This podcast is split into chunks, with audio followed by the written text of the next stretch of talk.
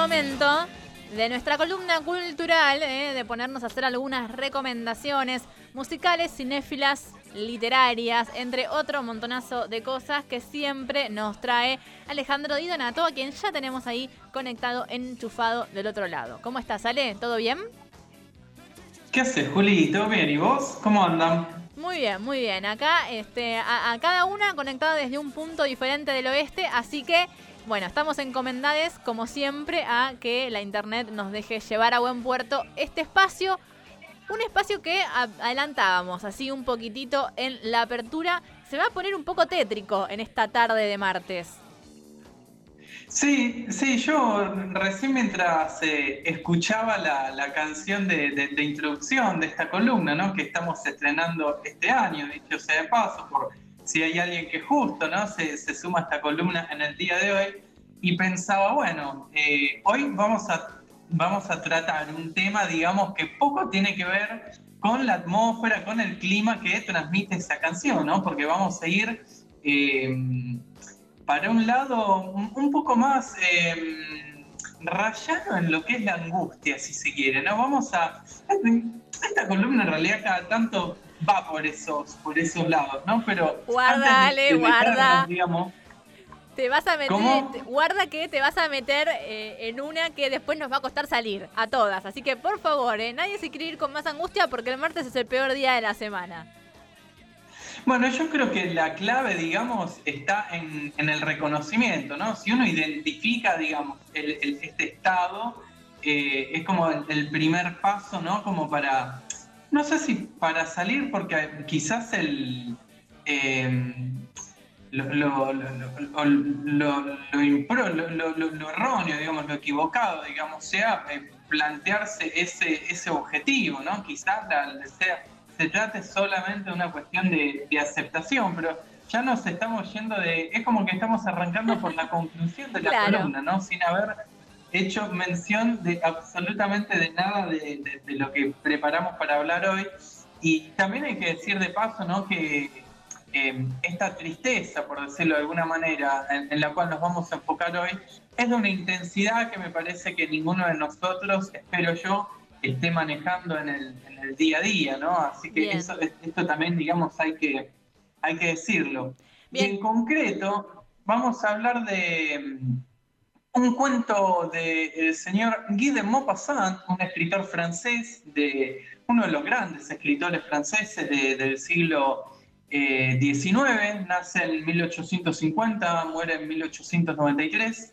Em, escribe, es un escritor, digamos, de una obra, digamos, eh, vastísima, en el sentido de que escribió no sé cuántas novelas, un montonazo de cuentos, eh, escribió poesía, escribió teatro, escribió crónicas de viaje, periodismo, etcétera, etcétera.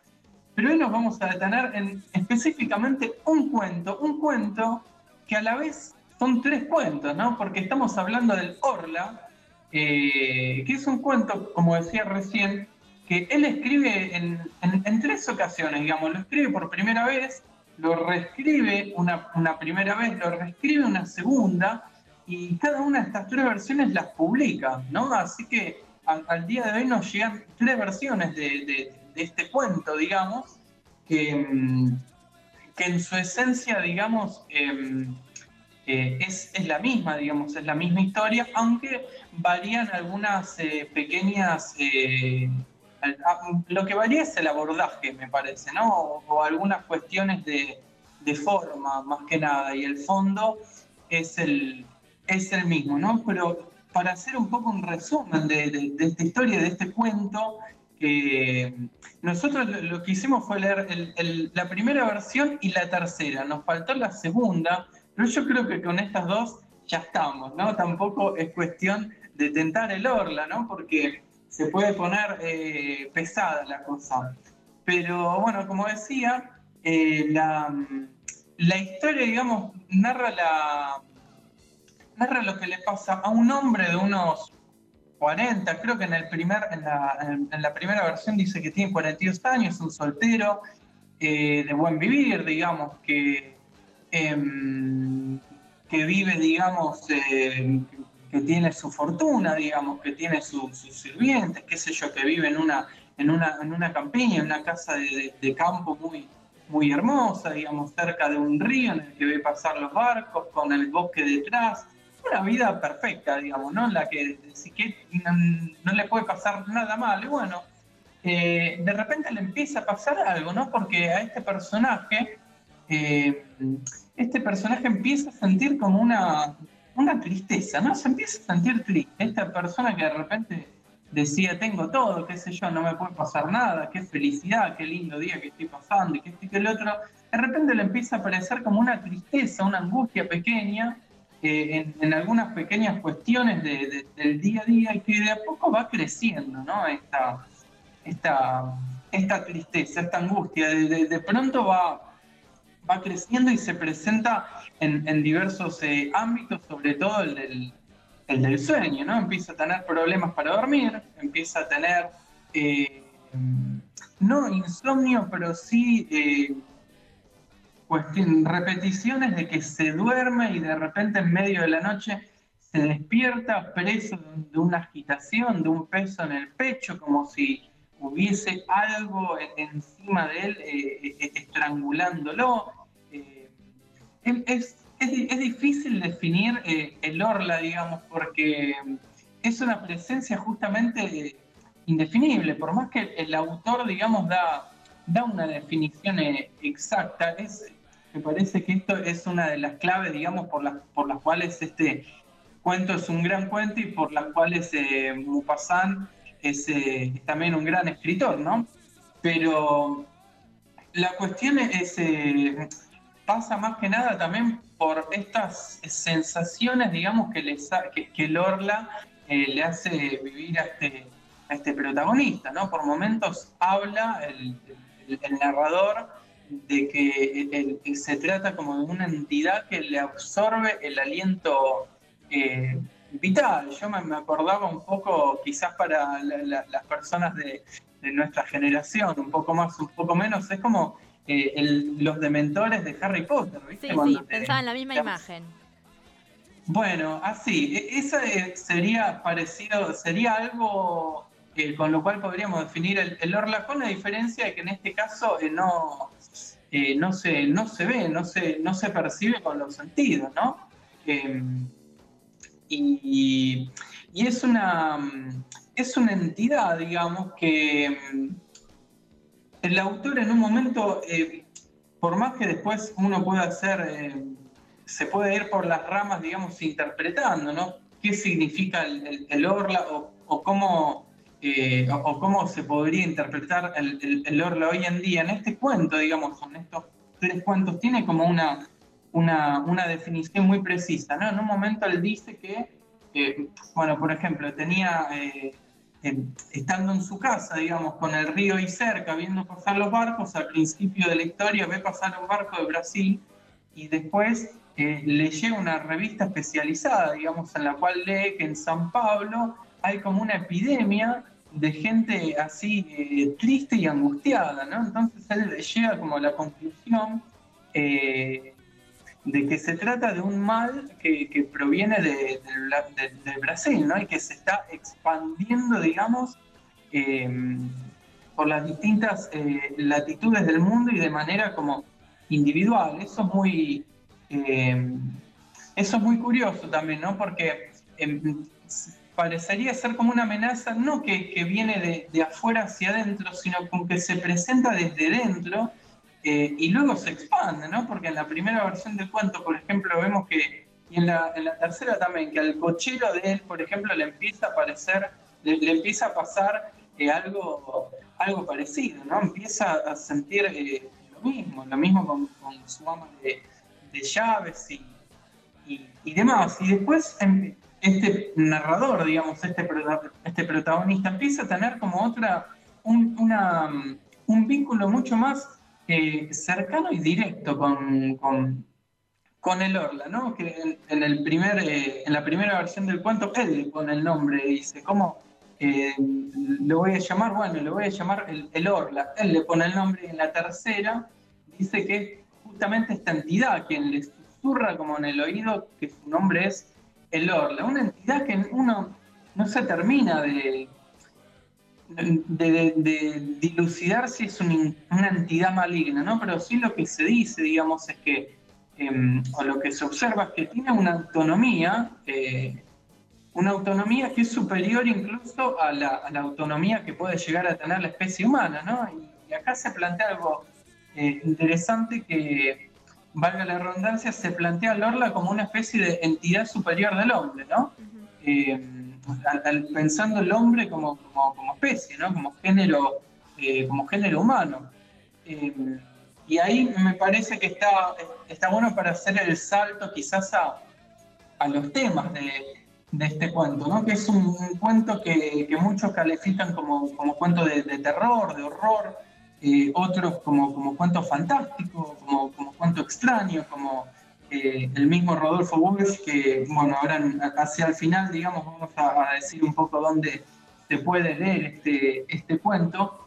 Eh, y bueno, decir que más allá de, la, dificultad, digamos, de definir el género, me parece a mí que lo, fantástico, lo extraño, digamos, lo, o lo, tenebroso, si se quiere, es como que está en la forma, ¿no? Pero los en, la forma, digamos, de, esta, de esta historia que tiene ya, no sé, 130, 140 años. Pero me parece que los síntomas, digamos, eh, este efecto, este efecto que genera el, eh, el Orla, em, son peligrosamente reales o, familiares, ¿no? Y ahí sí hago el salto ¿no? hacia algunos de los temas de, este cuento. Em, que a mí, en, principio, bueno, eh, retomo esto de la, de la especie humana, del género humano como algo finito y limitado, ¿no? En el sentido de que puede aparecer, puede, existe la posibilidad de que aparezca algo que nos venga a, doblegar y nos venga a dominar a través de, formas paranormales o, sobrenaturales, ¿no? Y también se manifiesta, digamos, esta finitud eh, a través de,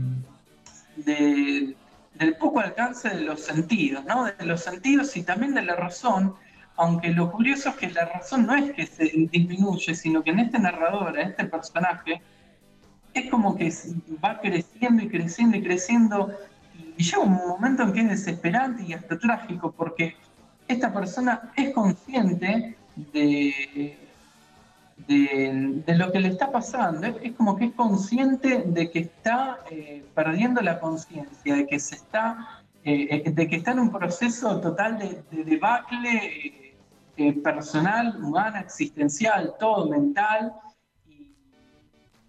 que se está desintegrando, ¿no? A mí me parece que el, gran tema de este cuento es la, desintegración de este hombre, ¿no? Que es tomado por, por el Orla, ¿no? Y, todos sus intentos que hace eh, por tratar de, imponerse, ¿no? Intentos que, eh, spoileando un poco el final, son en vano, ¿no? Así que ahí me parece que hay esta otra de las claves, ¿no? Es decir, no se puede con el Orla, no se puede, es como que hay que, hay que aceptarlo porque si, si, si se intenta luchar ese es mucho peor, ¿no?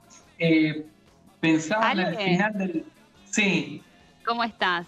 Sabes que me estás haciendo acordar con esto de no se puede con el Orla. No sé si leíste la novela Nuestra parte de noche de Mariana Enríquez. No, no la leí, pero le tengo muchas ganas. Vos sabés que ese... Por favor, porque creo que, sin haber leído el Orla y, me, da muchas ganas todo lo que estás contando, creo que, que hay como una cosa, ¿no? Bueno, de, de algo con lo que eh, no se puede luchar, sino más bien, bueno, acostumbrarse a vivir con eso. No quiero spoilear, pero, pero me parecía interesante y también, bueno, Mariana eh, trabaja mucho, ¿no? Esto del terror, la fantasía, eh, lo trabaja para, desde mi punto de vista, es ahora, hoy en día podría decirte que es mi, escritora favorita, pero porque logra meterte en ambientes muy, muy comunes, muy cotidianos, muy nuestros también, es, es muy latinoamericana su escritura, pero con estos condimentos fantásticos de terror. Eh, y esto que vos decías de Lorda, de, eso de, que está ahí, ¿no? Eh, me parece, me parece un, un, ex interesante. Sí, yo creo que vos sin haber, sin haber leído Lorla y yo sin haber leído la novela de, Mariana Enríquez, creo que podemos coincidir en que se trata de, eh, a, nivel general, ¿no? De, la oscuridad, ¿no? De la oscuridad con, con no mayúscula, ¿no? Eh, y hablando un poco de, para decir algunas palabras acerca de, esta novela y aprovechando que en esta columna eh, disfrutamos mucho de esto de irnos por las ramas, cada una de las personas que conozco que, me dijeron que lo leyeron o comentarios que, veo en redes sociales o, demás, eh, ningún comentario, no solo ningún comentario negativo, sino que todo, cada uno de los comentarios es como de, un nivel em, de deleite eh, total y absoluto. Así que aprovechamos también para... Hay que leer a Mariana Enrique, no solo esta, es maravillosa, es maravillosa. Hay que, hay que leer a, Mariano Enríquez y coincido en que es una de las eh, grandes escritoras del momento, no solo acá de Argentina, sino también de, de otras eh, latitudes, ¿no? Y, bueno, hablando un poco, yendo un poco como para ir redondeando, ¿no? Si, se quiere, un par de cuestiones. Eh, primero, unas, una mínima comparación entre la primera versión de este cuento y la tercera, ¿no?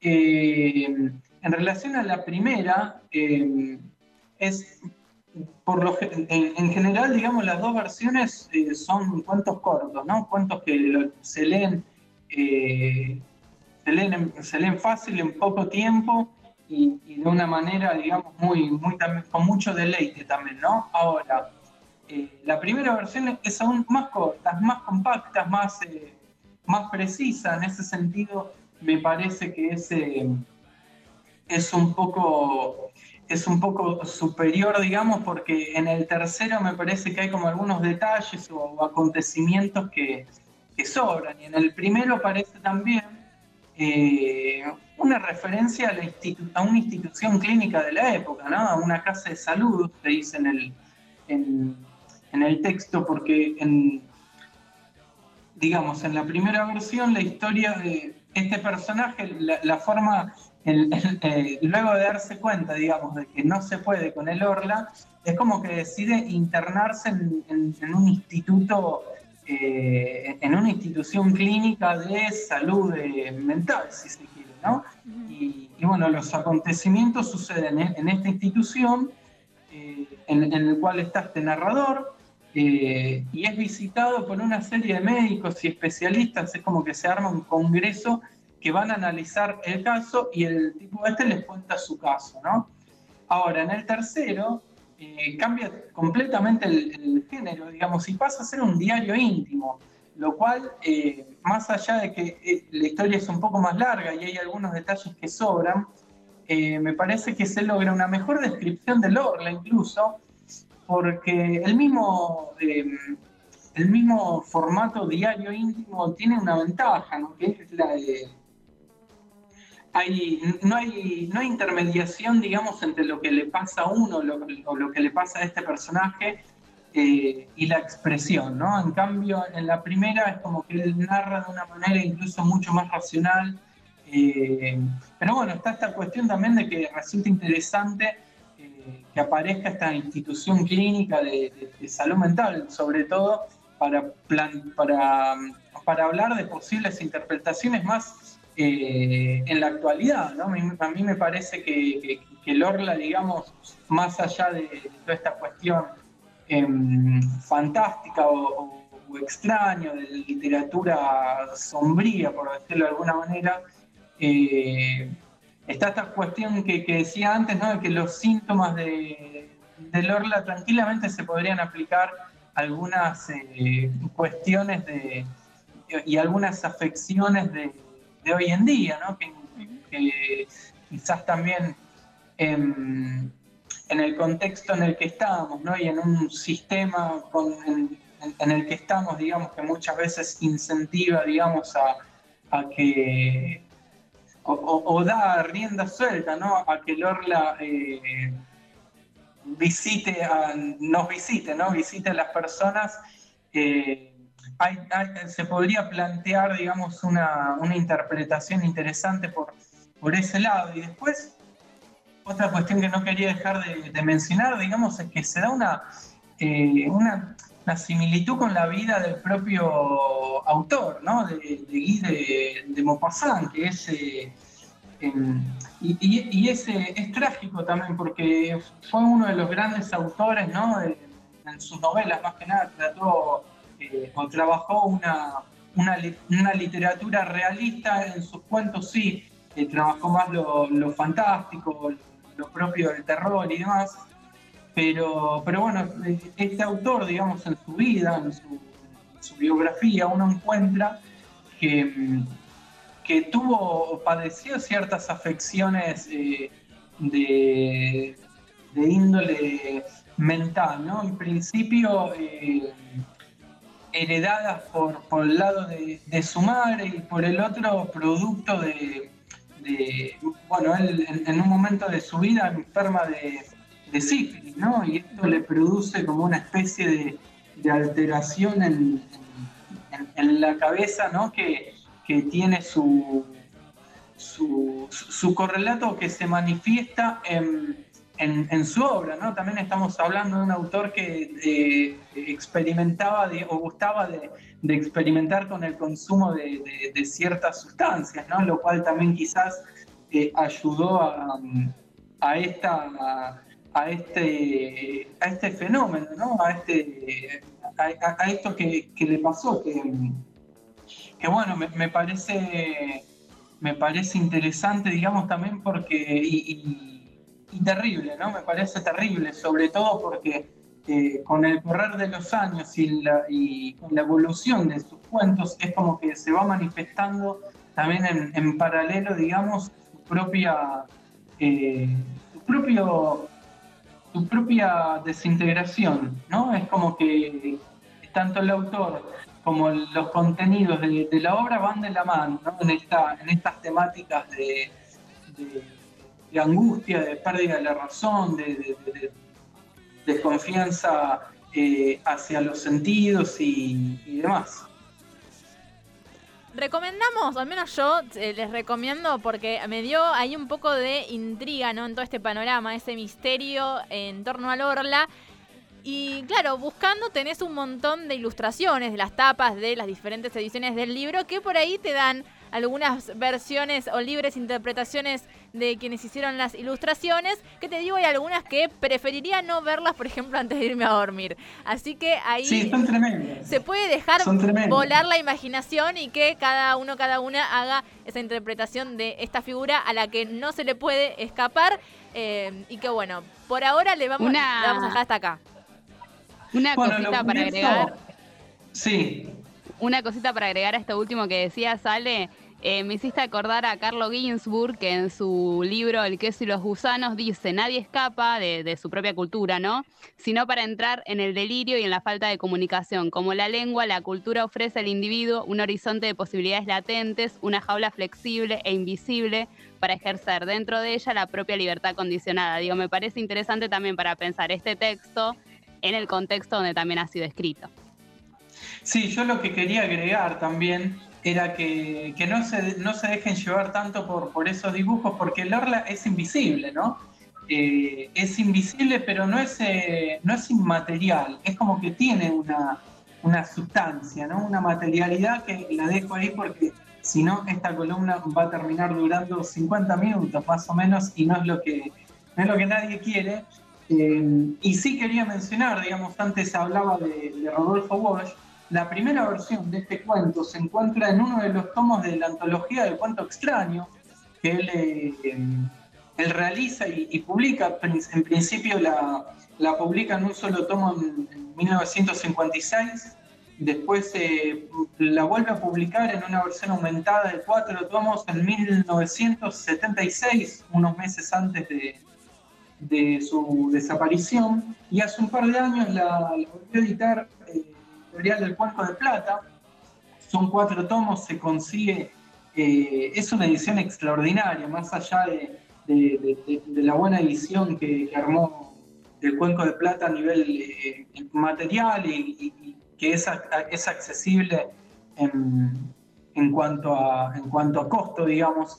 Eh, se trata de un material increíble, ¿no? Porque habla también del genio de Rodolfo Walsh en materia eh, literaria, ¿no? Que es quizás una cuestión que, queda o que quedó en segundo plano después de toda su participación política, de, la escritura de la carta y demás. Pero, pero bueno, quería aprovechar, quizás en algún momento le dedique una, una columna de manera exclusiva a esta antología, de, antología del cuento extraño, repito, porque es también eh, interesante trabajar en por qué él elige el concepto de extraño y no se va por el lado de literatura fantástica y demás. Pero bueno, quizás más adelante y, mientras tanto queda hecha la, recomendación para que, para que lo lean, ¿no?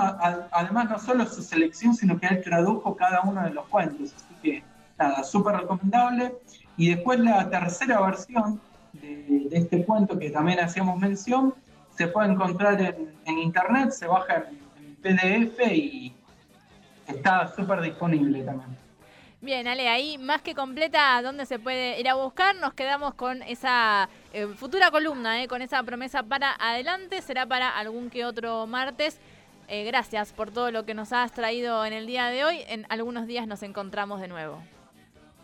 Dale, les mando un beso y suerte para todos. Un abrazo.